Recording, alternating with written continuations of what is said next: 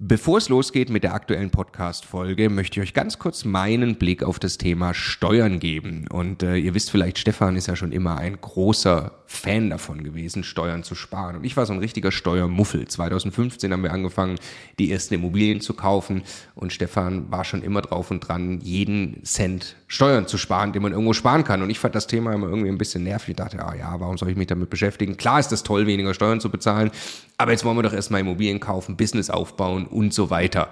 Und ich bin sehr froh und dankbar, dass Stefan sehr frühzeitig zum Beispiel angefangen hat, dass wir eine Holding gründen, die Immobilien in die richtigen Gesellschaftsstrukturen kaufen. Ähm, und ja, wa warum? Also was habe ich dann äh, in den letzten Jahren jetzt äh, lernen dürfen von Stefan und natürlich dann speziell von Martin Richter, der ja, äh, ja wirklich, ich würde mal sagen, Deutschlands bester Steuerberater für Immobilieninvestoren ist. Was ich lernen durfte, ist, dass zum einen Immobilieninvestoren tatsächlich sehr viel mehr Möglichkeiten haben, Steuern zu sparen. Das ist schon sehr eindrucksvoll, was man alles machen kann. Aber dann, und das ist der entscheidende Punkt, sind die gesparten Steuern ja pures Eigenkapital. Es geht also nicht nur darum, dass ich jedes Jahr x tausend Euro weniger Steuern bezahle, sondern es geht darum, dass ich dieses Geld als pures Eigenkapital, als Immobilieninvestor ja wieder ans Arbeiten bringe und sie mit zweistelligen Eigenkapitalrenditen einsetze. Und ich mir dann anschaue, wie viel größer mein Vermögensaufbau ausfällt, zum Beispiel über zehn Jahre, dann kann es gut sein, ich habe nachher das doppelte Vermögen, weil ich mich eben damit beschäftigt habe, Eigenkapital schon vorzugehen, indem ich möglichst viel oder möglichst wenig Geld ans Finanzamt äh, äh, bezahle und möglichst viel Steuern spare, die ich wieder reinvestieren kann.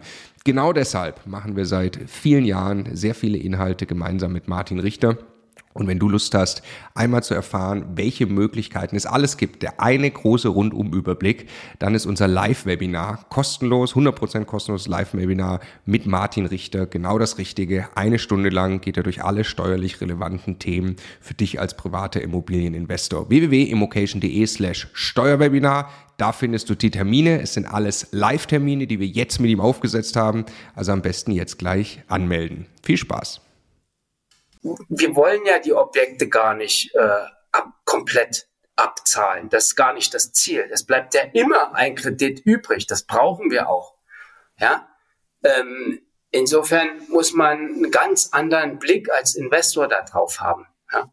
Also auch wenn man neue Zukäufe hm, tätigt, ja, oder äh, vielleicht wieder auch was abstößt, man wird immer mit Krediten arbeiten und mit den Banken zusammenarbeiten. Anders funktioniert das System ja auch gar nicht, weil du diesen Hebeleffekt ja gar nicht nutzen kannst. Das ist das Entscheidende, was du ja auch sagtest mit der Inflation. Wir brauchen ja Fremdkapital von der Bank, holen das denen aus dem Tresor raus, ja, damit die die Tür wieder zukriegen und wir nutzen es. Es wird weginflationiert und wir haben ein sicheres äh, Invest eben über Betongold, Immobilien. Eine bessere Alternative sehe ich nicht, weder bei Aktien noch bei anderen Anlagen. Der Immokation Podcast. Lerne Immobilien. Daniel ist 50 Jahre alt, erste Immobilie mit 46 gekauft, investiert zusammen mit seiner Frau und hat jetzt äh, einen Bestand von vier Wohnungen, die er vermietet, hat auch noch eine Wohnung zum Eigennutz, hat auch schon eine Immobilie mit Verlust verkauft. Ähm, und genau, was dahinter steckt und seine Geschichte, die wollen wir jetzt erzählen. Hallo Daniel. Hallo Marco, guten Morgen. Ja, guten Morgen. Schön, dass du da bist. Schön, dass du bereit bist, deine Geschichte zu teilen. Ja, ähm, ich äh, würde gerne beginnen, gleich ein bisschen was natürlich über euch zu erfahren. Und dann äh, reden wir über diese erste Immobilie, die auch schon verkauft wurde. Und dann schauen wir uns eben die Immobilien an, die du jetzt im Bestand hast, wo man sagen kann, die sind so ein bisschen für eure Altersvorsorge eben, äh, eben aufgebaut worden, gerade jetzt in den letzten Jahren. Sicherlich auch spannend, weil auch jetzt äh, dieses Jahr und letztes Jahr, das heißt auch schon äh, nach Zinserhöhung, teilweise Vorzinserhöhung, ist sehr spannend da ähm, in dein Portfolio Portfolio reinzuschauen. Genau. Also, wir fangen an. Ja, wer, wer, wer seid ihr? Was macht ihr? Was habt ihr vor allem vor Immobilien gemacht? Also ich bin Daniel äh, und verheiratet, ja, seit 2011 mit meiner Frau Katrin. Wir wohnen in Wiesbaden, also im Rhein-Main-Gebiet äh, und haben auch genau 2011 unsere eigene Wohnung gekauft. Ja, so sind wir direkt in den Kontakt mit Immobilien gekommen, haben das jetzt allerdings nicht weiter äh, verfolgt. Meine Frau hatte dann elterlicherseits äh, Anteile an dem Haus übernommen, ja. ja, äh, das trudelte dann so vor sich hin, bis wir irgendwann mal überlegt haben, wie könnte es denn weitergehen? Ja? Und dann sind wir auf Immocation gestoßen, was eben auch die Altersvorsorge angeht. Ja. Wie, wie sah euer, wie, wie, wie sah oder sieht euer, euer beruflicher Alltag aus? Ihr habt äh, beide Fulltime-Jobs? Wir haben beide Fulltime-Jobs. Meine Frau ist Gymnasiallehrerin in äh, Deutsch und Kunst und ich arbeite in einer großen deutschen Bank im IT-Bereich. Genau. Okay. Also wir haben 40 Stunden Woche, manchmal auch mehr, wie das so ist. So Standard halt, ja. Ja, ja. Okay, und dann sagst du, war euer Beweggrund zu sagen, wir gucken, also klar, Eigennutzung war die Immobilie, ähm, die jetzt schon vor längerem quasi gekauft wurde. Äh, und dann seid ihr eben 2019 da warst du eben 46 Jahre alt. Ja, ist, glaube ich, auch für viele interessant und, glaube ich, auch eine tolle Inspiration, weil äh, wir kriegen oft die Frage, ja, ich bin jetzt über 40, macht es noch Sinn, irgendwie anzufangen? Ja, es macht eine Menge Sinn, werden wir gleich sehen. Genau.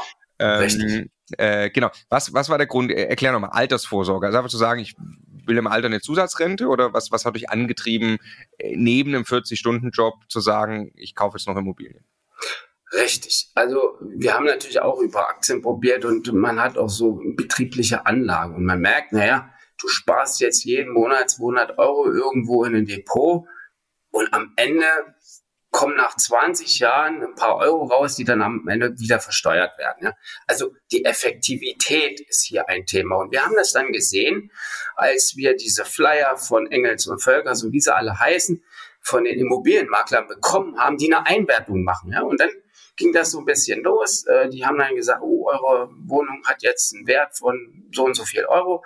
Äh, wollt ihr nicht noch mehr machen? Ja, wollt ihr nicht äh, ein Haus kaufen oder sowas? Das war so ein Indiz auch, ja. Ähm, das war jetzt nicht unser Bestreben, weil wir uns in der Wohnung hier sehr wohlfühlen. Allerdings kam uns die Vermietung, das Thema Vermietung äh, immer näher. Und wir haben auch ein paar Leute oder nette Menschen in unserem Umfeld, die das schon so ein bisschen auch gemacht haben ja, und umgesetzt haben. Und von denen haben wir versucht auch zu lernen und sind dann auf Invocation gekommen, ja.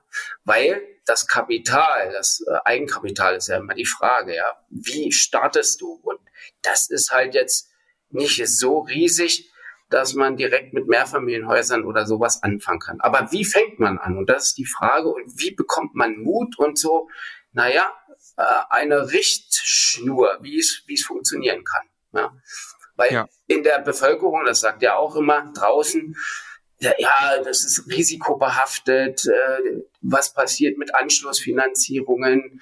Was passiert mit Mietnomaden? Also diese ganzen Probleme, die kommen gehäuft auf einen ein, ja, wo die Leute ähm, ja sogar destruktiv wirken, ja. Also und man ist sich bisschen unsicher, ja. Also man braucht schon so ein Gefüge, Mentoren, äh, wo man so ein bisschen geführt, geführt wird. Und das haben wir bei Immocation eben kennenlernen dürfen.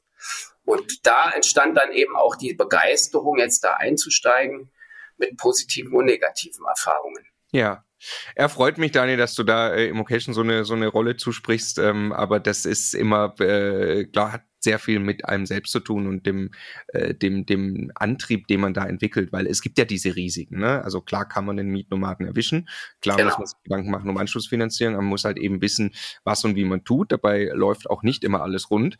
Ähm, deshalb äh, fangen wir gleich mit dem an, was nicht rund gelaufen ist. Ne? Erste Wohnung, ähm, wer in einer, in einer schlechten Lage, ihr habt euch dann jetzt für eine bessere Lage entschieden, also euer Bestand ist dann jetzt eben in, in Mainz, was ja, was ja auf jeden Fall mal eine, eine B-Stadt mindestens ist. Ähm, ihr habt aber in Ilmenau angefangen. Was, was und wo ist Ilmenau erstmal? Ilmenau, ja, ist so, liegt in Erfurt, ja, in der Nähe von Erfurt, das ist, glaube ich, so 50, 60 Kilometer, ja, Richtung Rhön rüber, Richtung Westen und äh, Ilmenau hat eine TU, eine Technische Universität mit Studenten ähm, hat auch ja mittelständige Betriebe und das war so der Anreiz dort doch zu starten, also mit einem Probierobjekt zu starten. Da haben wir einen 10%er gefunden dort und haben das am Ende tatsächlich auch gekauft. Das ist also eine, eine Wohnung, in einem Mehrfamilienhaus, Baujahr 1953, praktisch unsaniert, ja, vermietet und es war so knapp ein 10 Prozenter. Mit der aktuellen Miete? Mit der aktuellen Miete. Ist also ordentlich was übrig geblieben? Da ist, ja gut, äh, die Miete war jetzt 270 Euro. Ähm, das Verhältnis war äh, hier ausschlaggebend. Also die Mietsteigerung war klar, wird nicht so riesig sein wie jetzt hier im Rhein-Main-Gebiet. Aber wie gesagt, es war zum Probieren da. Wie entwickelt sich das? Wie kommt man mit Mietern klar? Und äh, ja, es ist kein so großes Risiko erstmal, was wir da gesehen haben. Was hat die gekostet? Die hat 33.000 Euro gekostet, also so 750 Euro auf den Quadratmeter. Okay, die habt ihr, hast du mir im Vorgespräch gesagt, die habt ihr dann Cash bezahlt? Die haben wir Cash bezahlt. Genau. Ihr hattet, da war das Geld schon da, deine Frau hat aus dem Verkauf, aus dem äh, da war, das Geld war noch nicht da, das war privates Geld, was wir uns so angespart hatten. Ja, okay. genau. Wir, wir sind jetzt nicht auf die Banken zugegangen. Das ist ja auch nur eine, eine kleine ähm, Hausnummer für die Banken. Wahrscheinlich hätten sie es gar nicht hm. abwickeln wollen mit uns. Ähm, und wir wollten es uns da auch jetzt nicht unbedingt verkraulen mit den Banken. Ja. Wir hatten das Geld, wir wollten es probieren und äh, sind einfach mal losgestartet, ja. Ja, ja. Also ich habe vorher auch geguckt, Ilmenau ist äh, Platz 252 im Prognos-Ranking von 400 Landkreisen. Also hm eher weiter hinten. Sieben, aktuell wäre wohl 7,80 Euro der Durchschnitt pro Quadratmeter Miete und 2000 Euro würde man pro Quadratmeter für den Kauf bezahlen. Ähm, also äh, mit Sicherheit ein, ein nicht so guter Standort in Sachen Mietnachfrage, aber du sagst ja schon selber, 10 Prozent, da ist natürlich äh, ein super Einkauf erstmal. Jetzt, äh, selbst wenn man annehmen würde, ihr hättet eine Bankrate, jetzt habt ihr das Cash bezahlt, aber da würde natürlich trotzdem von den, was 270 Euro Miete, glaube ich, mhm. ähm, würde ja signifikant was übrig bleiben. Ja. Das heißt, die Immobilie, die habt ihr gehabt, die hat genau. ja Cashflow gebracht. Genau. Aber ihr habt dann trotzdem entschieden, sie muss wieder weg. Genau. Und da gab es auch Gründe dafür, weil äh, die Mieter äh, ausgezogen sind. Die haben gekündigt, mhm. da gab es Sterbefälle und Erbmasse und die hatten dann ein Haus in der Nähe vererbt bekommen, wo sie dann eingezogen sind. Entsprechend haben sie bei uns in der Wohnung gekündigt und die Wohnung stand leer. Hm. Und das seit äh, Februar 20, äh, 2023, seit diesem Jahr, genau. So, und da hatten wir dann die Frage äh, gehabt, naja, wie gehen wir jetzt damit um? Wir wollten sie natürlich behalten, also haben wir geguckt, was müssen wir sanieren, wie, wie machen wir es, was kostet es? Also die üblichen Fragen die sich da stellen, haben wir dann für uns beantwortet und sind auf ein Ergebnis gekommen, dass die Sanierung, wenn wir keine Eigenbeteiligung damit reinpacken, also nicht selbst mit anpacken, so um die 40.000 Euro liegen, weil da ist eine Gas- Etagenheizung drin. Das muss alles, alles erneuert werden. Ja? Also alles Bad, Küche, alles neu. So. Das ist ein interessanter Fall mal zu diskutieren, weil ne, 10 Prozenter, Basti sagt ja immer gern 10 Prozenter auf dem Papier, dann mal gucken, was das in der Realität ist. Jetzt war das ja ein 10 Prozent genau. in der Realität, genau. nur jetzt genau. sieht der Mieter aus. Der Zustand war so schlecht, dass es nicht vermietbar war? So? Nee, auf keinen Fall so vermietbar. Richtig. Okay. Also das ist Fakt auch mit den neuen Gegebenheiten, Energiegesetze und Heizungserneuerung. Das war nicht möglich. Die Heizung war fertig die Gasetagenheizung musste raus. Ja, also wir, wir sprechen gleich noch ein bisschen über Sanierung, weil da hast du eben, äh, was, was super spannend ist, das zu erzählen, weil du hast eben deine, deine ersten Erfahrungen gemacht mit Sanierung, du hast auch schon zwei weitere Wohnungen äh, saniert, ne? Ähm, und äh, hast aber vorher keine Erfahrung damit gehabt. Deswegen finde ich das so spannend, dass wir dann drüber sprechen, äh, zu erzählen, wie bist du da reingekommen. Jetzt äh, erklär mal die 40.000 Euro nochmal. Also jetzt würde ich mal, das war ja eine kleine Wohnung, oder? Ein, zwei Zimmer? Richtig. Das sind, äh, ja, das sind sogar zwei, ja, zweieinhalb Zimmer sogar. Das ja. sind also sehr kleine Räume, etwa 50 Quadratmeter, Dachschräge. Ähm, wir hatten auch die Idee gehabt, vielleicht Wände rauszumachen, das zu vergrößern. Das wären, hätte noch mehr die Kosten getrieben. Was ist der, was sind die größten Kosten? Aber du sagst schon Gasetage. Genau. Was hättest du da gemacht statt Gasetage? Die Gasetage hätte, hätte bleiben müssen. Ja? Neujahr. Das erneuern. Einfach erneuern, eine effektivere Heizung rein. Aber alleine das mit dem Umbau der Leitungen, der mhm. Heizkörper, das Bad, die steht, die stand oder steht im Bad, ja, die Gasetagenheizung, das äh, muss alles verändert, äh, optimiert werden. Das ist ein sehr kleines Bad. Ja, die, die äh, Heizungen sind ja auch viel, viel effizienter und kleiner geworden, nehmen nicht mehr so viel Raum in Anspruch. Aber man hätte alle Kabel, äh, alle Anschlüsse, alles neu machen müssen. Ja, also es bringt nichts, nur diese Gasetagenheizung rauszunehmen und dort anzuschließen. Das wäre, glaube ich, noch nicht mal möglich gewesen. Ja. Weil die Anschlüsse so nicht mehr äh, möglich, weil es die nicht mehr so gibt, ja. Ja. Also es kommt eins zum anderen und das muss man sich bewusst machen an der Stelle. Ja. Hast du dir äh, Angebote eingeholt? Oder ihr habt ja kein Handwerkernetz wahrscheinlich dort vor Ort, du hast die einzige Wohnung dort.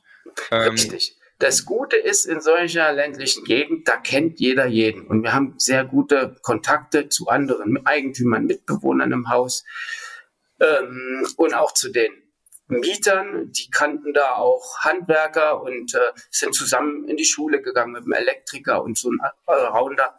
Und äh, da ist über Mund pro Mund, Mund äh, zu Mundpropaganda äh, Kontakte entstanden, die wir dann angeschrieben haben. Aber ich habe zusätzlich noch über MyHammer Angebote angefordert, aber die lagen preislich etwa ähnlich. Ja. Mhm. Also ähm, da hätte man jetzt nicht so viel optimieren können vom Preis her. Also diese, ich sage mal, diese 40.000 Euro, die stehen, wenn du nicht selber was mitmachst dort. Ja, ja. ja. Ja, also genau. super spannende, spannende Entscheidung, weil ihr verkauft die jetzt gleich, ich nehme es mal vorweg, mit 3000 Euro Verlust, also im genau. Vergleich zum, zum, Kaufpreis, was natürlich mit der Marktphase zu tun hat. Ähm, genau. Aber die Rechnung, die man vielleicht machen darf, die ich gerade nebenbei mal äh, kurz in den Taschenrechner eingegeben habe, ich habe jetzt einfach mal gesagt, ihr würdet jetzt 40.000 Euro nehmen von der Bank, würdet die würde darauf eine Bankrate haben von, von, von sechs Prozent. Ja, also äh, vier Zinsen, zwei Tilgung, was auch immer genau. Ähm, das teile ich noch durch zwölf pro Monat, dann wäre das eine Bankrate von 200 Euro pro Monat. Ihr könntet die, wenn die dann saniert wäre, vielleicht für knapp 300 Euro vermieten. Darf man annehmen? Wenn Sie 300, vielleicht auch 330, 350 Euro. Ja. Ja. Okay. Ähm, Dort gibt es jetzt nicht so viele, also das ist jetzt nicht direkt in Ilmenau, sondern in Stadt, Stadtrand, so fünf Kilometer ab. Äh, dort gibt es nicht so viele Wohnungen. Das sind mehr, das ist eine Häusersiedlung, ja, das ist ein Häus Ort mit, mit mehr, mit vielen ähm, Einfamilienhäusern. Ja, aber es gibt eben auch Bedarf an solchen Mietobjekten. Hm. Und den das kann man eben zur Verfügung stellen und da gibt es auch Nachfrage. Ja. Ja. Haben wir selber gemerkt, dass die Leute auch über Mund-zu-Mund-Propaganda auf uns zugekommen sind, äh, wir würden gerne äh, in die Wohnung gehen, wann, wann wird die frei, wann wird sie renoviert, wann können wir einen Mietvertrag abschließen. Ja. Also die Nachfrage war schon da. Allerdings, ja, eben mit einer Miete, sagen wir mal, bis vielleicht 350 Euro. Ja. Ja, okay. Und also hätte man ja tun können. Ich unterstelle jetzt einfach mal, ihr hättet jetzt von der Bank die 40.000 Euro bekommen, weil das Objekt ja an sich unbeliehen ist. Dann hättet ihr äh, Mieteinnahmen gehabt, die ein gutes Stück höher als die Bank gerade gewesen wären. Vielleicht hättet ihr da knappe 100 Euro Cashflow irgendwie aufbauen können mit dieser Wohnung. Hättet aber ja die 30.000 Euro Eigenkapital da drin gebunden gehabt. Genau das, so habe ich es von dir ein bisschen verstanden. Genau. Ihr habt gesagt, nee, weg damit, das entspricht nicht unserer Strategie. Wir wollen lieber die 30.000 Euro haben und sie dann an einer anderen Stelle investieren. Genau das ist der Grund.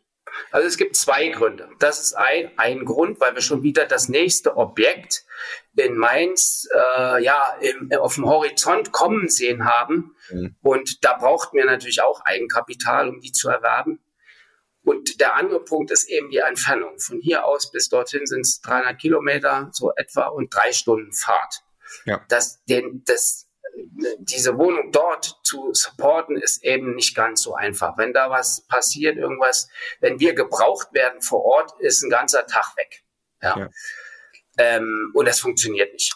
Das ist immer besser, in der Region zu investieren, die man kennt, wo man ist. Und wenn man ein Netzwerk aufgebaut hat, auch mit Handwerkern in anderen Regionen, dann kann man sich an entferntere Standorte wagen. Und zum anderen ist es hier in meinem Gebiet natürlich von der Effizienz her viel, viel interessanter, weil man hier viel, viel mehr entwickeln kann. Ja. Das Entwicklungspotenzial dort in der Region ist für uns jetzt nicht so ge gegeben oder sehen wir jetzt nicht so an der Stelle. Ich meine, man kauft in Mainz auch keine 10% wahrscheinlich. Das ist so ja immer die, die, genau. die, die, die, die, Gegenseite. Genau. Ähm, aber okay, genau. Also macht Sinn. Ihr habt gesagt, wir brauchen das Eigenkapital. Wir haben jetzt eine andere Strategie. Wir investieren jetzt in Mainz ähm, und verkauft die dann. Erzähl mal, wie lief der Verkauf? Das ist super spannend, glaube ich, für viele Zuhörer, weil ihr habt die 2019 gekauft. 30.000 Euro, Zustand schlecht. Jetzt gebt ihr die 2023 auf den Markt in dem nicht mehr die Zinsen 1%, sondern sagen wir 4,5 sind. Was ist passiert im Verkauf? Richtig. Ähm, wir haben die über verschiedene Portale eben angeboten, eBay, ImmoScout und ImmoWelt. Und da kamen dann eine Handvoll Anfragen. Ja, also wirklich Interessenten, ernstzunehmende Interessenten. Ähm, Allerdings wurde dann besichtigt und bei den Besichtigungen tauchten natürlich dann die Problemchen auf und äh, wurde natürlich ja versucht, auch den Kaufpreis zu drücken. Einer ist abgesprungen, ein, andere, ein anderer Interessent hat den Kaufpreis auf 15.000 drücken wollen, hat noch einen Bekannten mitgebracht und äh, ja, am Ende haben wir das an ein junges Pärchen verkauft, was dort wohnt, in dem Ort, ein paar Straßen weiter, wo die Eltern wohnen und die Schwester auch ein Haus gekauft hat gerade. Also die sind lokal dort aufgestellt und haben genau auch sowas gesucht, um in den Immobilienmarkt einzusteigen. Und dafür ist es wiederum perfekt. Die haben einen Kredit von der, von der Bank bekommen, über 25.000 Euro. Du hast richtig gesagt. Wir haben sie für 33.000 Euro gekauft und für 30 denen wieder, also weiterverkauft, also tatsächlich mit 3000 Euro Verlust. Ähm, und ähm, die Käufer, die jungen Menschen, sind glücklich. Wir haben sie supported. Wir haben auch auf Immocation aufmerksam gemacht. Die haben alle Unterlagen bekommen. Also es war ein sehr, sehr offenes und gutes Verhältnis. Ähm, und wir wollten sie auch wirklich oder haben sie auch wirklich unterstützt bei dem Verkaufsprozess. Ja. Okay, und bedeutet für euch, jetzt sagst du erstmal 3000 Euro Verlust, äh, darf man es in eine Richtung schön rechnen und sagen, gut, du hast auch drei Jahre lang Cashflow gehabt? Ja, ähm, ich sehe das ein bisschen anders. Ich sehe das, wie gesagt, als Probierobjekt. Ja. Als Erfahrung. Als äh, Erfahrung kann man nicht bezahlen in dem Sinne. Ja, natürlich tut das weh, dass man, wenn man mit Verlust verkauft. Aber sicherlich kann man da auch noch was steuerlich geltend machen. Und wie gesagt, wichtig war, äh, das Eigenkapital wirklich zu heben, um hebeln zu können hier in Mainz. Ja. Mhm. Weil wir brauchten das Eigenkapital, weil das nächste Objekt nur eine 80 Prozent Finanzierung werden sollte, weil die Zinsen natürlich in die Höhe geschossen sind. Ja, wir haben das letzte Objekt, das vierte jetzt hier, also das dritte in Mainz, äh, mit, mit 80 Prozent ähm, ähm, finanziert. Ja, ja. Und da mussten wir eben genau diese 30.000, 31.000 Euro sogar Eigenkapital einbringen. Das heißt, das ist eins zu eins übergegangen in ein Objekt, was wir mit 2000 Euro auf den Quadratmeter gekauft haben. Das waren 155.000 Euro für 72 Quadratmeter, mhm. was allerdings auf dem Markt direkt mit 3000 Euro wahrscheinlich verkaufbar wäre. Mhm, mh. Ja, also wenn man jetzt auch Preishabel schenken darf und ähm, wir haben ja da jetzt auch mehrere Wohnungen dort, also die anderen ähm, zwei dort auch gekauft. Da kommen immer noch vom Makler Anfragen, ob sie die Objekte nicht verkaufen, wir die Objekte nicht über sie verkaufen würden. Ja. Ja, und dann, wir haben ähnliche Objekte mit denen und bei Preisen dort verkauft. Ja. ja. Das sind also so Hochhaus, also man, man würde vielleicht auch sagen, Problem, Problemviertel, Ghettoviertel aus früherer Sicht, also Trading-Down-Effekt. Ich sehe jetzt dort einen Trading-Up-Effekt. Ja weil es gibt Menschen, die dort wohnen wollen und da gehe ich vielleicht später auch nochmal ein. Also es gibt wirklich Mietinteressenten, die wollen in solchen Häusern wohnen und man darf nicht von sich ausgehen, dass man sagt, ich kaufe nur dort, wo ich selber einziehen will. Das ist eine ganz wichtige Lehre, sondern man muss anders auf dieses Investment schauen. Das ist ganz, ganz wichtig dabei. Ja, ja, glaube ich auch, absolut. Also nur das kaufen, wo man selber einziehen würde, kann eine sehr schlechte Idee sein. Genau. Ähm, okay, wir, wir, wir haken einmal Ilmenau ab. Genau. Ähm, zwar guten Cashflow gehabt, drei Jahre lang, kommen auch ein paar tausend Euro vielleicht zusammen, aber am Ende sagst du Lernobjekt, wir haben es eigentlich mit Verlust äh, verkauft, war auch genau. irgendwie am falschen Standort und, und, und äh, der Standort war für uns nicht zukunftssicher genug.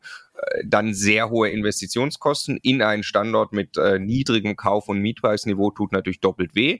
Und dann gesagt, lieber äh, quasi äh, Ende mit Schrecken äh, ähm, statt, wie sagt man? Ende, mit Schrecken statt äh, Schrecken, Schrecken ohne Ende. Mit Ende. Ja, so. Ähm, so, dann habt ihr jetzt, äh, bevor wir, weil das war ja jetzt chronologisch quasi, war, war das ja dann sehr aktuell der Verkauf. Jetzt gehen wir nochmal ganz kurz zurück. Ihr habt dann irgendwann nämlich 2020 in Frankfurt die erste Wohnung gekauft zu einem ganz anderen Kaufpreis, nämlich für 8000 Euro auf den Quadratmeter. Das war dann euer erstes Invest, was nicht in Ilmenau war, sondern in eurer Nähe. Ähm, erzähl mal davon. Richtig, das war 2020, das praktisch aus dem Prospekt heraus von einem Projektentwickler gekauft worden. Mhm. Hintergrund dessen ist, ähm, dass äh, durch ähm, Anmeldung auf irgendwelchen Portalen jemand zu mir gekommen ist und gefragt hätte, habt ihr nicht Lust, eine Wohnung zu kaufen? Wir haben hier was Schönes in Frankfurt-Nied, direkt an der, an der S-Bahn. Ja. Ich sage, äh, ja, können wir uns mal anschauen. Ja. Also wir hatten einen Besuch bekommen von der von einer Mitarbeiterin von der X-Direct Group, äh, die Objekte vorgestellt hatte. Wir hatten uns so ein bisschen vorgestellt auch unsere Invest, also unser Investitionsschema, also worauf wir Wert legen, ja. Dass wir eben keine Kapitalanleger sind, sondern Investoren und da muss der Kaufpreis stimmen und die Rendite am Ende. So mit den an, erst angebotenen Objekten sind wir nicht so richtig äh, übereingekommen, weil das noch viel teurer war. Und dann kamen sie um der Ecke, dass sie doch was hätte, eben mit dieser Wohnung in Frankfurt Need. Das sei ein Rückläufer aus 2017. Also die Wohnung und die Häuser sind schon fertiggestellt, schon sind möbliert äh, verkauft worden und der Käufer war wahrscheinlich, war wohl ein Chinese, ist nach Kaufvertrag verstorben worden. Das heißt, verstorben. Ja? Also nach Unterschreiben des Notarvertrages kam es zu irgendwelchen Zwischenfällen. Das Objekt ging wieder zurück an die X-Direct Group und äh, musste dann irgendwie weiterverkauft werden. Und dieses wurde uns angeboten. Und wir haben gesagt, okay, das könnte am ehesten noch passen, gibt noch ähm, KfW-Förderung und sowas. Und so haben wir äh, zugeschlagen. Ähm, ist jetzt auch aus Investorensicht vielleicht ein bisschen kritisch, weil der Kaufpreis natürlich sehr, sehr hoch ist. Ja, ähm, aber die Standortsicherheit, Frankfurt, äh, Mietsicherheit und äh, steigende Mieten und äh, Werte haben wir da schon gesehen, obwohl es schon äh, sehr, sehr hoch angesetzt war. Und es ist ein Neubau, Neubauobjekt wo man jetzt nicht mit großen Problemen zu rechnen hat. Also das ist ja schon ein, eine deutliche, das ist ja am anderen Ende der Skala jetzt plötzlich Richtig. gekauft. Ne? Also ihr Richtig. habt äh, einen schlechten Standort, äh, unrenovierter Zustand vorher mit Ilmenau gehabt und jetzt geht ihr nach Frankfurt und macht Neubau, äh, kauft äh, annähernd Neubau für 8000 Euro auf den Quadratmeter. Ich guck mal kurz in deine Liste. Du hast das dann, ihr habt das dann 100% finanziert. Ihr habt für die ganze Aktion, also 275.000 hat, äh, hat die Wohnung gekostet und ihr habt nur 20.000 Euro Eigenkapital gebraucht. War also kein Problem, das zu finanzieren. Ja? Genau. Das ja. ging auch sehr, sehr zügig über die Sparkasse Darmstadt mit etwa 1% Zins. Ja. Und so, ich glaube, es waren 2,5% Tilgung. Ja. Richtig. Also sehr interessant, ne? 0,99% Zinsen. Richtig. In deiner Liste. Sehr niedrig, genau. Das ist natürlich schon Genau. Ein Träumchen aus heutiger Sicht. Genau. Ähm, okay, und du schreibst hier einen Cashflow rein von minus 12 Euro, also quasi 0 auf 0. Richtig, ja. Also ähm, das liegt daran, wir bekommen äh, 790 Euro, was glaube ich, netto Kaltmiete. Jetzt muss ich nochmal gucken. Ja, stimmt, steht hier auch drin. Ja. Ähm, und 775 Euro ähm, haben wir Bank auf Bankaufwendungen. Mhm. Ja. Ähm, Rücklagen werden da noch nicht so viele gebildet, weil das ist neu, das entwickelt ja. sich auch erst mit der Zeit. Ja? Also man sieht aber schon, das ist nicht Cashflow positiv. Vorteil ist, es ist mobiliert, man kann das Mobiliar extra äh, steuerlich geltend machen. äh, KfW-Kredit äh, wird oder KfW-Bezuschussung gibt's dazu. Die haben wir dann auch bekommen, so um die 20.000 Euro, so dass wir jetzt noch eine Kreditlast haben von 240.000 Euro. Ja. ja. So, und die Mitsicherheit ist gegeben, das ist auch äh, über in der Verwaltung gegeben, dass die sich also auch das, das Mietmanagement mitmachen. Da bezahlen wir so um die 20 Euro extra ja. dafür. Okay, ja, also, also habt das ist rundum sorglos Paket, äh, wo wir nichts oder sehr wenig tun müssen, allerdings eben auch nicht Cashflow positiv. Ja, ja. Aber du bist happy mit dem Invest und würdest es wieder tun? Wir würden das ja, würde ich so sagen. Ja. Was man, wo man darauf achten muss, gerade jetzt mit den Projektentwicklern, die in Schwierigkeiten geraten, dass man da ähm, sich absichert in irgendeiner Form. Entweder man kauft das am Ende erst, wenn das Objekt schon steht, mhm. damit man weiß, was kauft man, oder man sichert sich am Anfang irgendwie über Versicherungen ab oder lässt sich da irgendwie äh, ja, ähm, was also wegen, wegen Projektentwickler geht pleite, also ich kaufe. Genau, ja, dass man da wirklich auf der sicheren Seite ist, sonst kommt man da auch in Schwierigkeiten. Ja, ja. Okay, aber das, äh, also äh, Gratulation, ne, ist, ja, ist ja toll. Also es ist ja äh, in, in Frankfurt Neubau, der sich de facto von selbst jetzt abzahlt und mit Sicherheit ja ein, ein sehr hohes Wertsteigerungspotenzial hat. hat. Ich hoffe, ihr habt die Zinsen möglichst lange festgeschrieben. Ja, auch nur zehn Jahre, aber wir, wir gucken mal. Wir gucken mal, wie sich das weiterentwickelt. Ja. Aber das ist ja, das ist ja. Das ist trotzdem gut. Es, die Mieten steigen natürlich auch. Ja, das sind also in den Verträgen, so wie es bei euch ja auch in den Vorlagen drin steht, so alle zwei Jahre gibt es eine Mieterhöhung. Ja. Und da wird man ja auch Cashflow positiv dann irgendwann. Ja, ja, ja, genau. Die Miete läuft der Bankrate davon. Das ist ja das, wo dann die Magic genau. passiert. Ähm, okay, super. Also das war der Einstieg in Frankfurt. Mhm. Habt ihr dann gemerkt, oh, das skaliert nicht so richtig? Oder, oder was war der Grund, jetzt nach Mainz zu gehen? Ähm, ich hatte ja Filter bei, bei diesen Portalen gebaut und äh, da, da kam dann tatsächlich ein Angebot rein in Mainz für eine Wohnung in, in Mainz-Gonsenheim, diesem Hochhauskomplex, was ich gerade angedeutet hatte, für 2000 Euro auf den Quadratmeter. Also ich hatte mich mit den Preisen, Quadratmeterpreisen schon so ein bisschen beschäftigt. Ich wusste, was so üblich ist. Und 2000 Euro in der Landeshauptstadt ist praktisch unschlagbar. Ja. Zu heutiger Sicht auch immer noch. Ja, und äh, da haben wir, habe ich dann sofort darauf reagiert habe äh, also entsprechendes Anschreiben gemacht, dass wir uns nicht nur interessieren, wir würden, die, wir wollen die Wohnung kaufen, haben Interesse, Inter nicht nur Interesse, also also wirkliches Interesse daran. Wir haben also auch so ein, eine kleine Vorstellung als Anhang damit daran gehängt, beziehungsweise in den Portalen auch freigeschaltet. Ja, ähm, auf diesem Wege bekam ich ja dann den Makler oder die Maklerin in dem Fall. Und die habe ich dann direkt angerufen. Und ich sage hier, diese Wohnung wollen wir kaufen, müssen, wollen sie aber vorher mal besichtigen. Ja, und dann sagte die, ja, kein Problem, morgen früh um 10 dort und dort. Und da sind wir, haben uns tatsächlich auch getroffen. Das Telefon bimmelte in einer Tour und äh, dann stellte ich irgendwann die Frage, als für uns das klar war, dass das äh, ein, ein geiles Objekt ist, was müssen wir tun, um die Wohnung erwerben zu können? Und da sagte die prompt, wer die Reservierungsgebühr von 2000 Euro als erstes bezahlt, der bekommt sie. Da war natürlich so einer der ersten Interessenten mit waren und wir die auch sofort überwiesen haben, waren wir am Boot.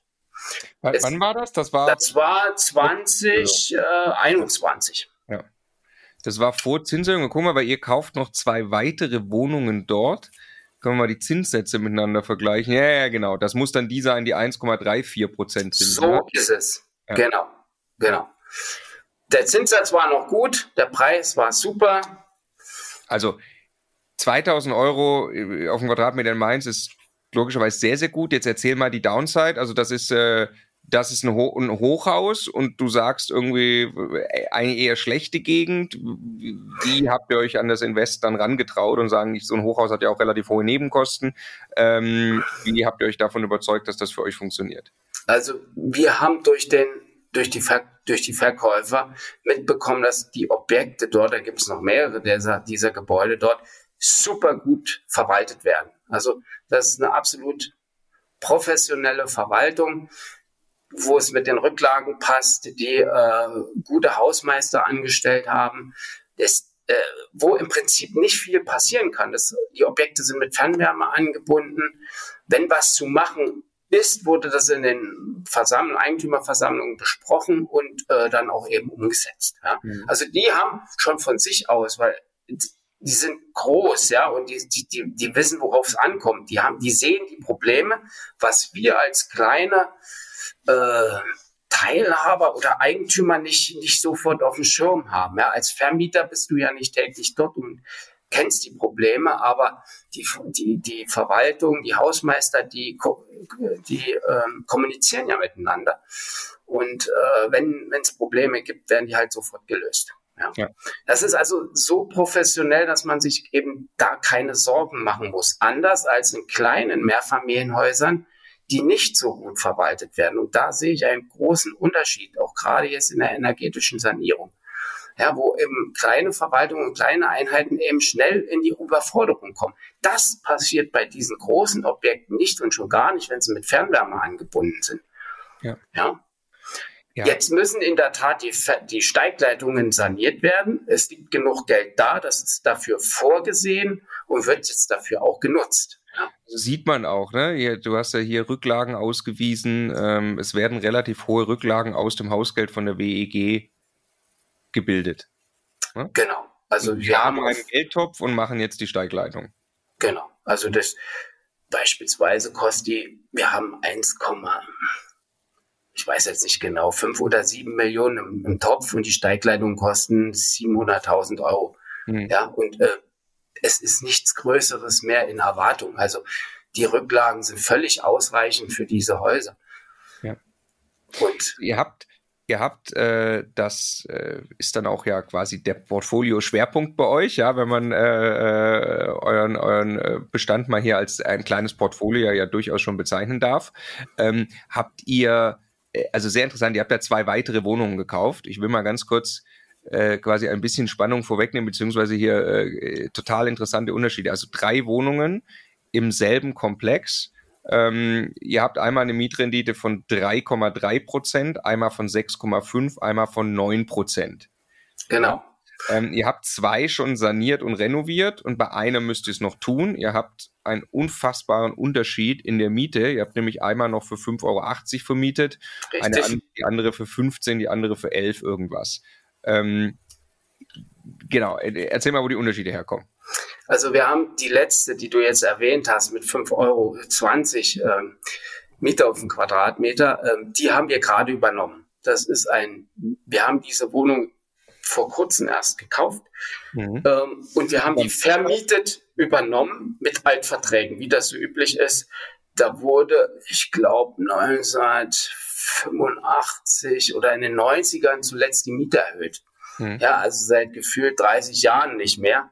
Und so ist eben dieser niedrige, ähm, die niedrige Miete auf den Quadratmeter zu zu verstehen. Ja, dort wohnt ein, ein jetzt älterer Herr drin, der ist so Mitte, Mitte 70, also wird so, geht an die 80 ran, wohnt schon seit über 40 Jahren dort. Ja, also der ist da praktisch aufgewachsen, mehr oder weniger. Ja, und äh, hat jetzt auch so ein bisschen gesundheitliche Probleme und will eigentlich auch selber ausziehen, weil das im 13. Stock Dort gibt es keine Waschmaschine in der Wohnung. Er muss also immer im Keller, um seine Wäsche dazu waschen. Äh, hat Arthrose in Knien und ist ein bisschen übergewichtig und hat Herzprobleme. Also er sucht eigentlich sowas wie eine WEG oder eine, ja, betreutes Wohnen vielleicht auch, aber es ist eben schwierig zu finden.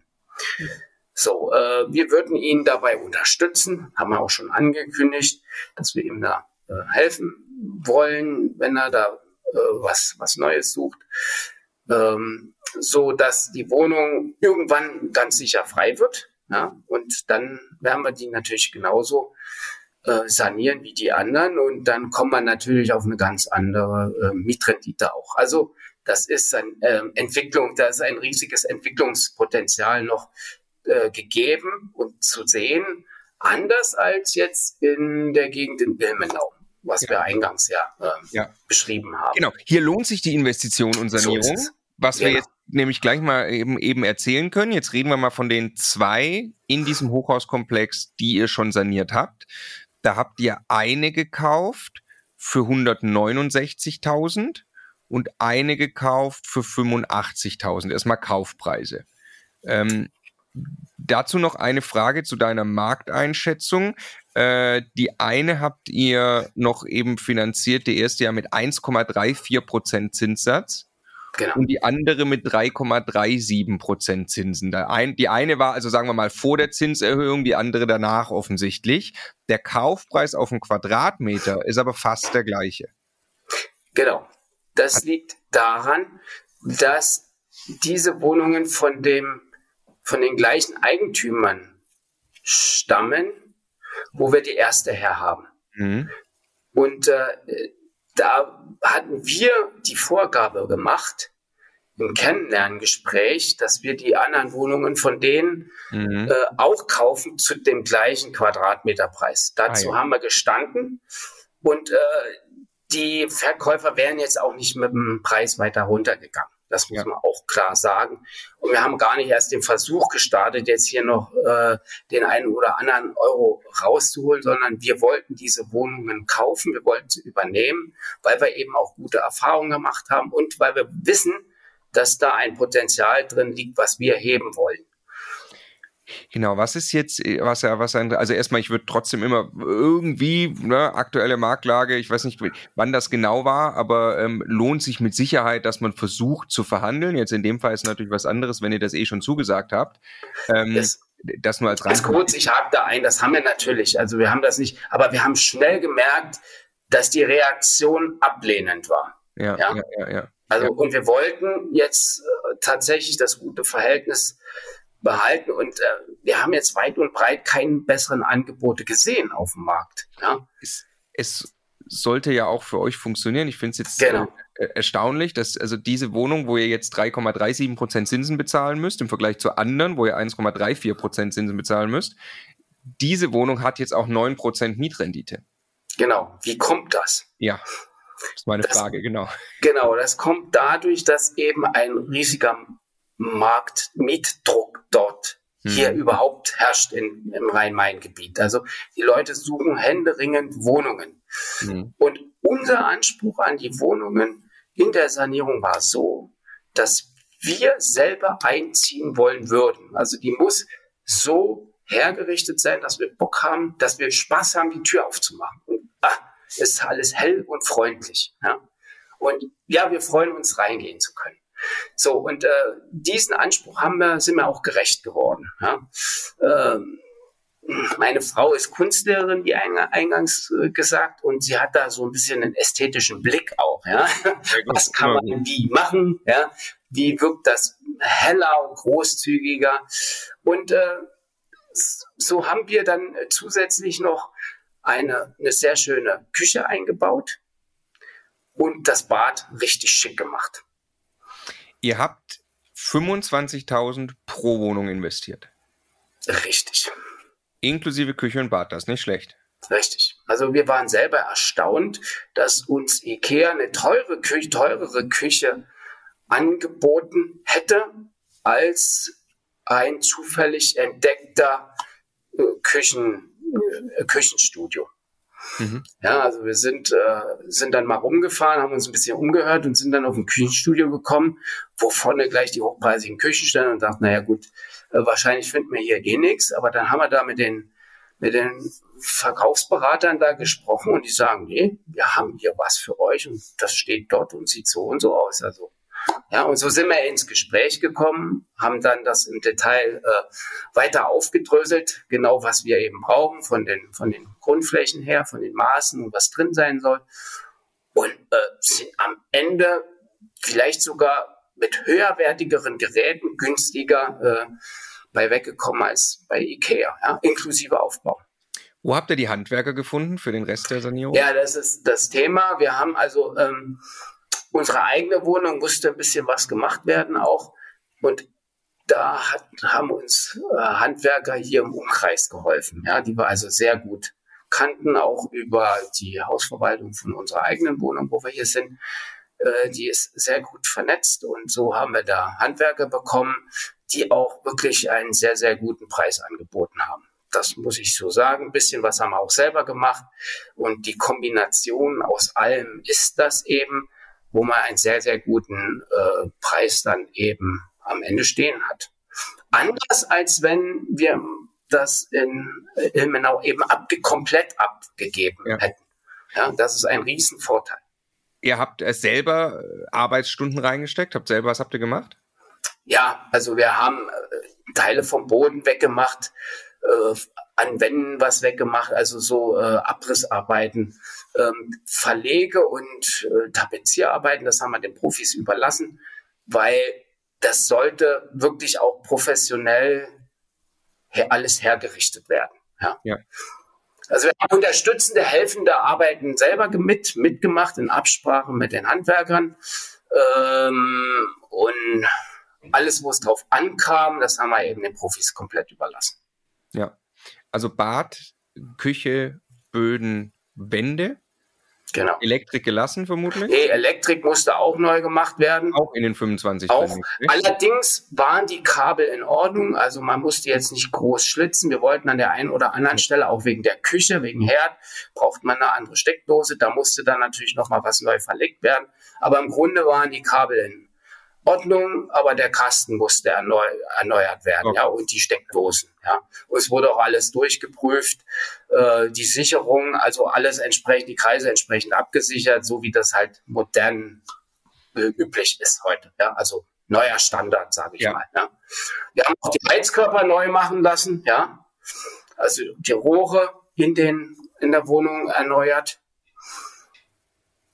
Was wir nicht gemacht haben, ist die, die große Fenstereinheit. Ja, das ist das Einzige. Das ist eine große Fenstereinheit kann man auch nochmal Energie sparen. Die ist aber jetzt nicht äh, dringend erforderlich. Das wäre was für in den nächsten Jahren, mittel- bis langfristig. Die haben wir aber neu gestrichen. Okay, ja. Ja. Okay, also kann man sich vorstellen, sieht dann sehr gut aus, neu saniert. Ihr seid dann auf den Markt gegangen zur Vermietung und habt es geschafft, einmal für 11,30 Euro, einmal für 15,50 Euro zu vermieten. Wie viel Zeit war dazwischen, zwischen den beiden Vermietungsaktionen? Beim ersten Mal, das ist auch äh, eine Lehre, die man ziehen kann. Wir haben viel zu spät mit der Sanierung angefangen. Wir haben nämlich gewartet bis zur Schlüsselübergabe. Mhm. Und wir sind da in diverse Probleme gelaufen. Und zwar insbesondere in Lieferschwierigkeiten. Ja, das hat sich alles verzögert mit den Handwerkern auch. Die waren ja auch in anderen Projekten. Ja, äh, so dass wir erst, wir hatten das im Herbst, ich glaube äh, November irgendwie übergeben bekommen und haben erst zum ersten Achten vermietet. Das lag eben auch daran, dass wir spät, eben spät fertig wurden, weil die Küche eben nicht da war. Das war nur die Hälfte lieferbar, so konnte man keine Küche äh, vermieten, mitvermieten.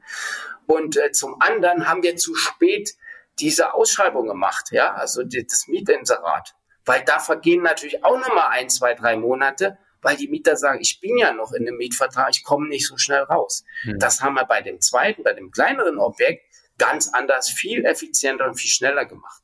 Ja, da hatten wir, da sind wir im Oktober gestartet und am, oder im November und im ersten, zweiten war schon vermietet. Da waren noch die Handwerker drin, da kam er schon an mit den ersten Möbeln. Ja. Die Handwerker haben die letzten Gerätschaften rausgeräumt und wir haben noch geputzt und er kam schon mit dem Möbellaster an. Ja? Also das ist Hand in Hand übergegangen. Sehr effizient, war sehr anstrengend, äh, weil viel zu machen war ja? in, in, in sehr kurzer Zeit. Aber wir haben das Ziel erreicht und ja, ja, super. Also ist natürlich ganz toll, weil jetzt habt ihr auf einem echt sehr hohen Niveau dann vermieten können. Die eine Wohnung, die hat jetzt eine, äh, eine Kaltmiete von 650 Euro und eine Bankrate von 350 Euro. Richtig. Die andere Wohnung hat eine Kaltmiete von 920 Euro. Die ist auch entsprechend ja sehr viel größer. Äh, die hat eine, eine Kaltmiete von 920 Euro und eine Bankrate von 477 Euro. Genau. Da bleibt also wirklich ordentlich was übrig. Genau. Bei Immobilien Mainz und du hast mit dem Haus und dem, dem, dem Hochhauskomplex ein gutes Gefühl, weil die Verwaltung gut funktioniert, Rücklagen aufbaut Richtig. und auch energetisch saniert. Ich darf sagen, wir hatten einen Anruf jetzt von, von einem der Mieter bekommen, nachts um eins, habe ich dann kein, kein, nichts auf dem Anruf beantwortet, keine WhatsApp, habe da am nächsten Tag angerufen und da sagt sorry, er hat sich verwählt, ja, bei der Party. Er ist auf die falsche Taste gekommen. Das war der einzige Anruf versehentlich, der bei uns angekommen ist. Also im Prinzip kann man sagen, das läuft von alleine. Okay, ja. sehr gut. Und jetzt habt ihr ja quasi noch ein Potenzial schlummern. Ihr habt ja jetzt eben die eine Wohnung noch neu zugekauft. Genau. Wann auch immer es dort vielleicht einen Mieterwechsel gibt. Äh, die ist im Moment für 5,80 Euro vermietet. Ihr wisst, ihr kriegt bis zu 15 Euro Miete. Ähm, das heißt, ihr werdet, wann auch immer das passiert, äh, ist euch ja nicht, ihr wollt jetzt nicht davon leben, ne? das hattest du mal eingangs auch gesagt. Genau. Es geht nicht darum, hier jeden Cent im Hier und Jetzt zu optimieren, sondern einfach zu sagen, ich habe das gekauft und ich weiß, in diesem Komplex, an diesem Standort, sanieren könnt ihr auch mittlerweile, werde ich diese Miete äh, äh, perspektivisch bei 15 Euro haben nach aktueller Höhe, äh, irgendwann dann natürlich mit Inflation noch höher. Ähm, also da schlummert noch ein großes Potenzial. Richtig, so ist es. Ja, also der Vorteil ist, wir vermieten immer mit, mit Küche, mit, äh, mit Küchengeräten und Parkplatz. Also Tiefgarage, Parkplatz ist da in der Regel mit dabei. Deswegen ist das auch etwas über marktüblich in der Neuvermietung. Aber wie gesagt, das ist auch alles top neu und die Nachfrage ist da. Es ist unglaublich, was wir auch für nette Begegnungen haben, wie viel Menschen sich nach Wohnungen suchen. Ja? Mhm. Also beispielsweise aus Ulm einen Lehrstuhl umgezogen nach Mainz. Ja? Also der Professor hat einen Lehrstuhl in Mainz angenommen und sein Personal mitgenommen und die müssen hier wohnen, von jetzt auf gleich so ungefähr und finden nichts. Ja, die kommen dann hierher, von Ulm hierher gefahren mit einer Mappe, um sich hier vorzustellen um nur eine Wohnung zu besichtigen. Ja? Alleine das zeigt schon, was für ein Druck im Markt ist. Ja? ja. So, und wie, äh, wie sucht man dann Mieter raus? Wie findet man Mieter? Also klar, über die Ausschreibungen bekommt man Feedback. Man sondiert dann schon vor, äh, was ist gut und böse, wie, äh, wie, wie, wird man angesprochen als Vermieter, sondiert vor und macht dann Besichtigungen. Da wird es dann konkreter. Man merkt dann schon, hat jemand ernsthaft Interesse oder nicht. Und dann bleiben ein, zwei Hände voll, wo man dann, dann natürlich auch eine Auswahl treffen muss. Wonach trifft man die Auswahl? Das ist ganz, ganz entscheidend hier bei uns gewesen. Nicht nach dem, der das meiste verdient oder sowas, sondern wir haben gesagt, wir wollen unsere Ruhe haben. Ja, das soll langfristig vermietet werden. Also brauchen wir jemanden, der die großen Häuser kennt, der die Umgebung kennt und liebt. Ja, und da war eben eine Interessentin, äh, mit ihrem Ehemann dabei, die Nachwuchs bekommen haben. Die wohnten im 11. und wir haben die Wohnung im 7. angeboten und die sagt, wir wohnen auf 40 Quadratmeter, wir müssen uns seit, wollen uns schon seit zwei Jahren vergrößern, finden nichts. Ja, im gleichen Haus. Die Eltern sind noch, sind auch in diesem Haus und die Schwester wohnt nebenan irgendwo. Also die wollten dort wohnen bleiben und das waren zuverlässige Mieter, das haben wir dann von den Vermietern auch erfahren und so äh, haben die dann eben auch den Zuschlag bekommen. Ja. Ja. Mit Bürgschaft vom Vater und sowas. Ja. Also äh, wir sind abgesichert gewesen und absolut pünktlich und zuverlässig und sauber und ordentlich sind, sind unsere Mieter. Also nichts mit Mietnomaden, wovon man Angst haben muss. Ganze Gegenteil. Wir gehen aber auch sehr, sehr ordentlich mit unseren Mietern um und wir bieten denen eben auch was. Also ganz toll finde ich, kann man kann man mal sehen, wenn wenn wenn wir äh, wenn wir oft davon reden, dass man eine Entwicklung mangelt. Viele Leute denken auch natürlich an eine Mehrfamilienhausentwicklung, an noch komplexere Dinge. Ja. Ähm, hier habt ihr einfach eine Wohnung oder jetzt ja schon zwei Wohnungen und die dritte könnt ihr logischerweise dann sehr leicht auch wirklich entwickeln und man kann es auch sehen. Du hast selber hier ja aktuelle Werte ähm, mal ermittelt. Ich glaube auf Basis von von Price Hubble. Genau. Und ähm, äh, das ist schon sehr interessant. Also wenn man sich äh, wenn man sich anschaut, dass äh, zum Beispiel die die eine Wohnung jetzt hiervon, die habt ihr für 169.000 gekauft. Da siehst du aktuell einen Wert von 200 52.000. Den Wert habt ihr ja gehoben und genau. also warum warum ist das doppelt interessant? Also natürlich steigt der Wert dadurch, dass ihr jetzt einen äh, frisch sanierten Zustand habt und der Wert steigt natürlich, weil ihr die aktuelle Marktmiete dann im Mietvertrag schon schon erzielt. Das ist natürlich ein ganz großer Hebel eben, der dann immer passiert, wenn man so eine Entwicklung macht. Dem entgegen geht ja der Trend, dass der Preis am Markt eher runtergeht durch die gestiegenen Zinsen oder runtergegangen sein müsste. Mittlerweile ist er wahrscheinlich jetzt eher stabil, aber ähm, das heißt, hätte es die Zinserhöhung nicht gegeben, hättest du wahrscheinlich noch eine höhere Wertentwicklung gemacht. Richtig. Ja? Mit ja. dieser Arbeit, die du, wie viel Arbeit war das? Also äh, ihr wart da ja selber auch involviert und so. Wie lange ging sowas? Jetzt, wenn du mal eine Wohnung nimmst, äh, da wart ihr zehnmal vor Ort. Äh, es hat ein halbes ah, wir Jahr. Wir waren Stau. also teilweise täglich vor Ort. Wir waren im Baumarkt. Also das sind viele Kleinigkeiten, weil es für uns alles neu gewesen, gerade bei der ersten. Ja, und wir haben uns auch mal vermessen oder ver verrechnet oder das falsche äh, das falsche WC, ja, statt ein Hänge-WC, ein Stand-WC gekauft, ja, ähm, haben wir uns einfach vertan und musste wieder hin und wieder umtauschen. Also solche, solche Kleinigkeiten, ähm, die, die kommen einen eben dann dazwischen. Aber wir waren wirklich, äh, man kann sagen, alle zwei Tage waren wir bestimmt. Wie lange da. hat euch jetzt eine so eine Wohnung begleitet, bis die da, also weil jetzt macht sie euch ja gar keine Arbeit mehr. Wie lange hat sie euch begleitet während dieser Sanierungs? Also ein halbes Jahr. Ich sage pauschal sechs Monate ähm, haben wir wirklich sehr, sehr viel Zeit investiert. Also äh, mit Formal, von Formalien an, angefangen bis hin ja zu handwerklichen und arbeitstechnischen. Aber nebenbei. Also ihr habt beide einen Fulltime-Job genau. Ja, wir haben jetzt keinen Urlaub dafür genommen. Ja, das ist also vor oder nach der Arbeit gelaufen, meistens nach der Arbeit, abends noch, ja, die Handwerker unterstützen. Also das, schon, das schon jetzt die genauen Werte sein dahingestellte kann man, aber vor allem über die Zeit werden die Werte ja noch besser. Aber das ist schon signifikant, wenn man sich jetzt mal sagt, ihr habt 100, nur diese eine Wohnung als Beispiel, die ich in der Liste habe. Wenn ihr 169.000 bezahlt habt und ihr habt jetzt einen Wert von 252.000, ja, dann habt, dann habt ihr ja 80.000 Euro, über 83.000 Euro Wert gehoben in genau. dieser Zeit, den ihr jetzt theoretisch monetarisieren könnt. Ihr macht es ja anders, ihr nehmt den Cashflow, weil da bleibt ja ordentlich was übrig nach der Bank gerade, nehmt ihr lieber den Cashflow. Aber ihr habt 80.000 Euro Vermögenswert eigentlich verdient genau. in einem halben Jahr parallel zu euren Jobs. Richtig. Im Job ganz ja. schön lang bestrampeln, ja, für 80.000 Euro Vermögenswert. Ähm, also da ist die Zeit auch gut investiert gewesen. Richtig. Und das sage ich jedes Mal. Man glaubt das nicht. Erst wenn man die Zahlen dann sieht auf dem Papier und sich das dann am Ende, wenn es alles ruhiger so läuft, mal, mal genauer anschaut und durchrechnet. Es kommt ja auch noch die Tilgung hinzu. Es kommt ja noch viel mehr. Ja, Steuerersparnis eventuell, die Tilgung über die Miete, ja, das muss man ja auch noch reinberechnen. Wir über alles, ich glaube, das waren so knapp 20.000 Euro, die Tilgung uns zugutekommt pro Jahr, ja, was man ja auch irgendwo mit einkalkulieren darf. Ja, also nicht nur der Cashflow, sondern auch die äh, Reduzierung der Kreditraten. Das spielt ja. auch noch eine entscheidende Rolle. Ja? ja, klar, die zahlt sich ja jetzt von selbst ab. Also in richtig, zehn Jahren richtig. Steht ja nochmal einen ganz anderen Punkt. Ihr werdet weiter die Mietsteigerung mit der Inflation mitnehmen. Das heißt, euer Cashflow ist besser und wir können davon mhm. ausgehen, der Wert ist auch deutlich gestiegen, ganz speziell äh, natürlich an einem Standort wie Mainz. Und wenn die Inflation weiter äh, einfach nur bei, sagen wir mal, drei Prozent langfristig mhm. bleibt, habt ihr natürlich äh, äh, einen erheblichen äh, Impact. Ähm, genau, ich summiere gerade mal jetzt nur die vermieteten Objekte, da ist noch ein eigenes, ich summiere nur die vermieteten Objekte. Genau, genau. 856.000 Euro aktueller Wert, die ihr eingekauft habt. Ja, stimmt, 856.000, hast recht. Genau, und 680 habt ihr bezahlt in Summe. Genau, richtig. Äh, logischerweise dran liegt, dass äh, in Frankfurt, da ist nicht viel Entwicklung passiert, da habt ihr genau. einfach was Neues fertig gekauft. Genau. Und da sieht man mal den Unterschied zwischen, ich mache den Entwicklungsjob selber von Hand oder ich kaufe, wie du sagst, ein bisschen im Katalog. Mhm.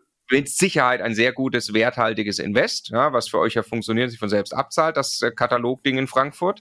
Aber Vermögenswert heben, dann auch durch Entwicklung, lässt sich natürlich erheblich viel mehr oder besser mit dem, was ihr dann in Mainz gemacht habt. So ist es. Das sieht man an den Zahlen äh, sehr, sehr gut. Und ja. äh, es, du hast das jetzt gerade gut dargestellt, ja, äh, von, von Ilmenau über Frankfurt dann zu diesen richtigen Investments, wo man Werte hebt, ja, und dieses Konglomerat, also dieses Zusammenspiel aus diesen ganzen Objekten, das macht das dann interessant und das, da kommt man auch zu praktischem Wissen, was man dann eben weiterentwickeln und weiter einsetzen kann. Und wo man anderen eben auch über unser Gespräch Mut machen kann und äh, Tipps geben kann. Ja, also das, das macht regelrecht auch Spaß. Ja, ja, schön, dass so ist, genau. Ich meine, wir wollen damit inspirieren, wenn man ein paar Jahre in die Zukunft schaut, dann äh, kannst du davon ausgehen, die Immobilien, da steht jetzt ein Wert von 850, der wird sich eher noch weiter steigern. Wohnraum ist knapp, ganz speziell in Mainz. Ähm, dann logischerweise seid ihr schon vom Verschuldungsgrad deutlich runter. Was habt ihr denn, äh, was habt ihr denn aktuell für Schulden dem gegenüberstehen? Muss ich gerade mal gucken hier. Ähm, Stand, 606, ne? Also 606.000 bei 70, etwa 70 Prozent Verschuldungsquote. Ja, So, da bist du in, in ein paar Jahren, bist du nochmal äh, runter, irgendwann bist du vielleicht runter auf, äh, auf 400.000 Schulden, denen gegenüber dann 900, 950, vielleicht eine Million steht. Ja. Ähm, ja. Und so hast du in sagen wir mal dann, wenn wir jetzt zehn Jahre, du bist jetzt 50, das finde ich ja eben so spannend, ne? du hast relativ spät angefangen, wo viele schon sagen, oh, weiß nicht, lohnt sich das noch? Ähm, hast du den Vermögenswert wahrscheinlich projiziert auf jetzt in zehn Jahren von locker einer halben Million, wenn du doch die andere Immobilie ja auch noch entwickelst, was du auch noch tun musst, also nur mit aktuellem Bestand ähm, wirst du, wirst du eher eine Dreiviertelmillion Vermögenswert eigentlich dir jetzt schon geschaffen haben, den du dann mit 60 Jahren, also in zehn Jahren zur Verfügung hast. Genau. Ähm, man, man darf sich nicht von diesen Kreditraten abschrecken lassen. Wir wollen ja die Objekte gar nicht äh, ab, komplett abzahlen. Das ist gar nicht das Ziel. Es bleibt ja immer ein Kredit übrig. Das brauchen wir auch. Ja. Ähm, insofern muss man einen ganz anderen Blick als Investor darauf haben. Ja? Also auch wenn man neue Zukäufe hm, tätigt, ja, oder äh, vielleicht wieder auch was abstößt. Man wird immer mit Krediten arbeiten und mit den Banken zusammenarbeiten. Anders funktioniert das System ja auch gar nicht, weil du diesen Hebeleffekt ja gar nicht nutzen kannst. Das ist das Entscheidende, was du ja auch sagtest mit der Inflation. Wir brauchen ja Fremdkapital von der Bank, holen das denen aus dem Tresor raus, ja, damit die die Tür wieder zukriegen und wir nutzen es. Es wird weginflationiert und wir haben ein sicheres äh, Invest eben über Betongold, Immobilien. Eine bessere Alternative sehe ich nicht, weder bei Aktien noch bei anderen Anlagen. Daniel, da sind wir uns über diesen Hebel des Fremdkapitals. Das ist das Entscheidende. Aber es ist, wie wir eingangs auch gesagt haben, ein gewisses Risiko. Man braucht gerade am Anfang Mut und man ähm, muss sich intensiv mit den Sachen beschäftigen. Ja, und ich sage den Leuten immer, passt auf beim ersten Objekt. Ihr könnt euch so die Finger verbrennen, wenn ihr da äh, daneben greift, ja. Ja, und du, dir darf halt das Geld am Anfang nicht ausgehen. Du kannst ja, mitten richtig. in der Sanierung merken, oh, es wird teurer als gedacht, oh, ich habe kein Geld, oh, die Bank gibt mir das Geld nicht und dann kannst du nämlich gar nicht vermieten. Genau. Dann hast du auch kein werthaltiges Investment, sondern dann musst du Not verkaufen und das ist exakt das, was du nicht tun willst. Genau. So ähm, deswegen auch immer in der Relation zu dem, was man zur Verfügung hat, ein bisschen aufpassen. Ähm, das wäre jetzt auch noch hier eine Frage. Äh, Eigenkapital, also du hast mir gesagt, ihr habt quasi irgendwie 100.000 Euro habt ihr bekommen aus einer, aus einer Erbschaftsgeschichte, wenn man es mal so zusammenfasst. Genau, äh, über den Hausverkauf von meiner Frau, da waren natürlich auch noch Schulden drauf, waren so netto um die 100.000 Euro übrig geblieben. Wir hatten natürlich auch noch Eigenkapital, was wir auch noch mit ein, eingebracht haben und äh, so konnten wir uns eben äh, leisten, jetzt diese ganzen Wohnungen zu kaufen. Ich habe grob summiert, ihr habt äh, 100.000 Euro ungefähr für äh, Kaufnebenkosten beziehungsweise dann ähm, eben Eigenkapitalanteil, weil ihr ja hier jetzt auch eine oder zwei nur mit 80 Prozent finanziert habt. Da habt ihr in diese in diesen Bestand, den wir gerade besprochen haben, von den Vieren, die jetzt noch über sind, habt ihr 100.000 Euro in das Thema gesteckt und nochmal 50 weitere 1.000 Euro in die Sanierung von den zwei Wohnungen. Also ja. ihr habt für die ganze Aktion, die wir gerade gesagt haben, habt ihr 150 gebraucht. Ja, so Geld. ungefähr, genau. So, genau. also das muss man dann im Vermögenswert logischerweise auch im Kopf haben. Das war nötig, um das, äh, um das Geld überhaupt dann mal zu heben. Und genau. äh, von da an arbeitet das Geld ja dann eben gehebelt. Genau, so ist es. Okay. Super interessante Geschichte, Daniel. Ähm, nach vorne gerichtet. Jetzt kommen Mehrfamilienhäuser oder jetzt ist Schluss oder wie geht's weiter? Ja, das werden wir jetzt sehen. Wir wollen erstmal das äh, jetzt gekaufte Objekt äh, auch wieder sanieren und dann ordentlich vermieten. Und dann müssen wir auch langsam mal wieder neues Kapital ansparen. Aber die erste, das erste Mehrfamilienhaus, das schwebt jetzt neu so am Horizont und da äh, guck, werde ich mich jetzt äh, in naher Zukunft auch genauer mit beschäftigen. Mal umschauen und äh, ich brauche mal auch Rechengrößen. Was braucht man da an, ein Eigenkapital? Ähm, ja, das Wie würdest so du das Eigenkapital auftreiben? Würdest du versuchen nachzubeleihen? Würdest du einfach warten und sparen von, von dem Gehalt oder wie würdest du es tun? Also ich würde nicht unbedingt nachbeleihen wollen. Ich würde also sparen, klar, an erster Stelle. Vielleicht tatsächlich auch mit Fix und Flip mal ein Projekt, äh, mit, mit einem Projekt durchstarten, um Eigenkapital zu generieren. Ähm, das sind so Überlegungen, die jetzt eben in naher Zukunft anstehen. Genau. Ja, super. Daniel, vielen Dank für deine Zeit. Viel Erfolg auf eurem weiteren Weg. Hat mich sehr gefreut. Sehr gerne, Marco. Vielen Dank für das Gespräch. Bis dahin. Ciao. Ciao. Jetzt nochmal der Hinweis, bevor ihr die nächste Folge weiterzieht, auf unser Steuerwebinar. Live mit Martin Richter, also dem Steuerberater für Immobilieninvestoren in Deutschland. Äh, wirklich live, also genau diese Termine. Und äh, es wird einen Überblick geben über all die großen Möglichkeiten, als Immobilieninvestor Steuern zu sparen beim Bestandsaufbau, aber auch wenn man schon Vermögen hat, was man im Bestand sortieren kann, um einfach mehr Geld übrig zu behalten, wie man Vermögen weitergeben kann und so weiter. Also, glaube ich, ein absolutes Muss für jeden Immobilieninvestor. Ja, Stefan, du bist ja eh schon ein großer Steuerfan immer gewesen. Für mich ist er eher anstrengend, aber man kann es auch nicht ignorieren. Die Potenziale sind äh, wirklich extrem, die man speziell als privater Immobilieninvestor hat. Deshalb immocation.de slash Steuerwebinar. Da kann man sich anmelden, ist 100% kostenlos, ist live, gibt nur diese Termine, die dort stehen. Wir freuen uns auf euch.